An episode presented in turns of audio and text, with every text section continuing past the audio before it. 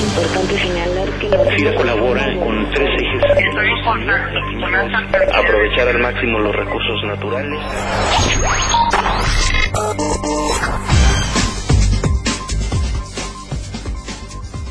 Hola, ¿qué tal? Bienvenidos este lunes 2 de diciembre de 2013, en donde estamos ya casi en las últimas semanas para terminar este año 2013. Y bueno, pues el día de hoy vamos a platicar con María O'Keefe. Ella es consultora senior de DAI, una de las consultoras internacionales para el desarrollo económico más reconocidas en el mundo y quien recientemente participó en el foro de agricultura familiar y administración de riesgos para el crédito agropecuario, que fue organizado por FIRA y el Instituto Nacional de la Economía Social, INAES, el pasado 25 de noviembre en Jalisco.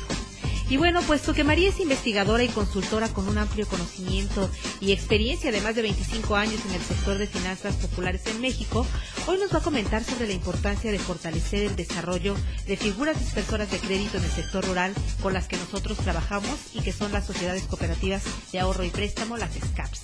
María, ¿qué tal? Bienvenida a FIRA Informativo. Buenos días, muchas gracias por invitarme. María, en este foro se abordaron temas fundamentales que tienen que ver con la necesidad de ampliar y mejorar la dispersión del crédito agropecuario.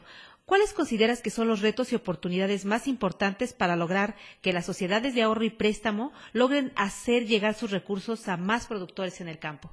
El agricultor de pequeña escala vive de su producción. En muchas ocasiones está pagando lo que podríamos asemejar a una altísima tasa de interés. Muchas veces este pequeño productor está vendiendo adelantado, a manera adelantada su cosecha. A la vez, cuando la semilla los fertilizantes o los otros insumos son acaparados, él paga un costo súper elevado que constituye otro factor asemejable cuando tiene restringida su posibilidad de transporte para llegar al mercado puntualmente para una venta, cuando la cadena productiva está tomada y no opera a manera democráticamente, eleva mucho el costo de la producción de este pequeño productor. Y si pudiésemos sustituir esta tasa tan alta por una tasa en una institución supervisada y regulada como una caja de ahorro, en donde la familia pudiera ahorrar, pudiera tener acceso a servicios de crédito diseñados para el pequeño productor. Entonces, el trabajo que tenemos, apoyar la creación en las cajas, la capacidad instalada para el análisis, otorgamiento y seguimiento cercana de los créditos para la agricultura familiar. Eso se puede hacer, no hay tecnologías que permiten que los oficiales de crédito visiten al campo, y registrar información de la situación de las parcelas y traerlo con mucha información a la caja para que a su vez eh, se lleve a cabo un proceso de escrutinio adecuado para eh, sopesar los riesgos inherentes en la prestación de servicios financieros al campo. Y a la medida que empiezan a hacer eso, eh, lograremos la diversificación de los riesgos en las cajas, desde tu punto de vista, ¿cuál es el papel que FIRA puede desempeñar para ayudar a que este objetivo se logre? La encomienda sería que a través de la prestación de servicios financieros adecuados a las necesidades de la familia, logramos mandar mensajes de confianza a los pequeños productores, una confianza que nosotros tenemos en su capacidad productiva y de permanencia, de consolidación, y una alianza, ¿no? Que es la vocación en ese sentido de IFIRA.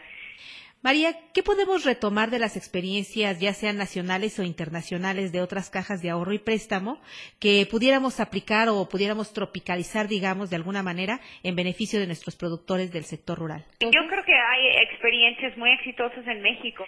Algunos ejemplos fueron presentados en el foro. Se hizo una presentación sobre la caja Puanas, un espléndido ejemplo de la prestación de servicios financieros para el pequeño productor agrícola también lo que llama la atención es a la medida que la caja empieza a conocer a mayor profundidad las necesidades de los productores en la zona, empieza a adquirir la competencia de trabajar con los productores en grupo y a través de los trabajos y formando cooperativas también de producción accedieron bajar el costo para los tractores, mejorar la capacidad de acceso a la semilla, participar en un mejor proceso, en condición en la cadena productiva para asegurar un mejor precio para los productores.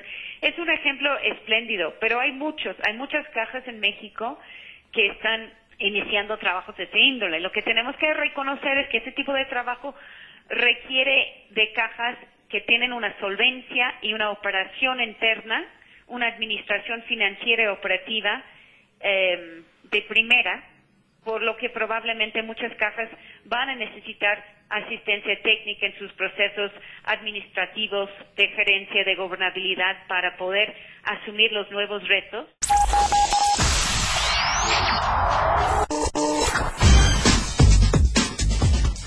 Muy bien, pues agradecemos a María O'Keefe, consultora senior de DAI, su participación en esta emisión de FIRA Informativo, reconociendo que este evento que llevamos a cabo en Jalisco con el INAES nos ayudará a puntualizar y a enfocar sin duda las oportunidades de negocio que podemos ofrecer a nuestros beneficiarios en el sector rural.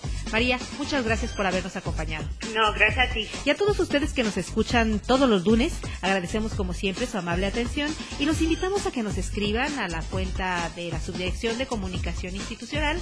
Esta es sci.fira.gov.mx y nos den a conocer también sus opiniones o comentarios. Que tengan todos una excelente semana de trabajo. Gira Informativo es una producción de la Subdirección de Comunicación Institucional.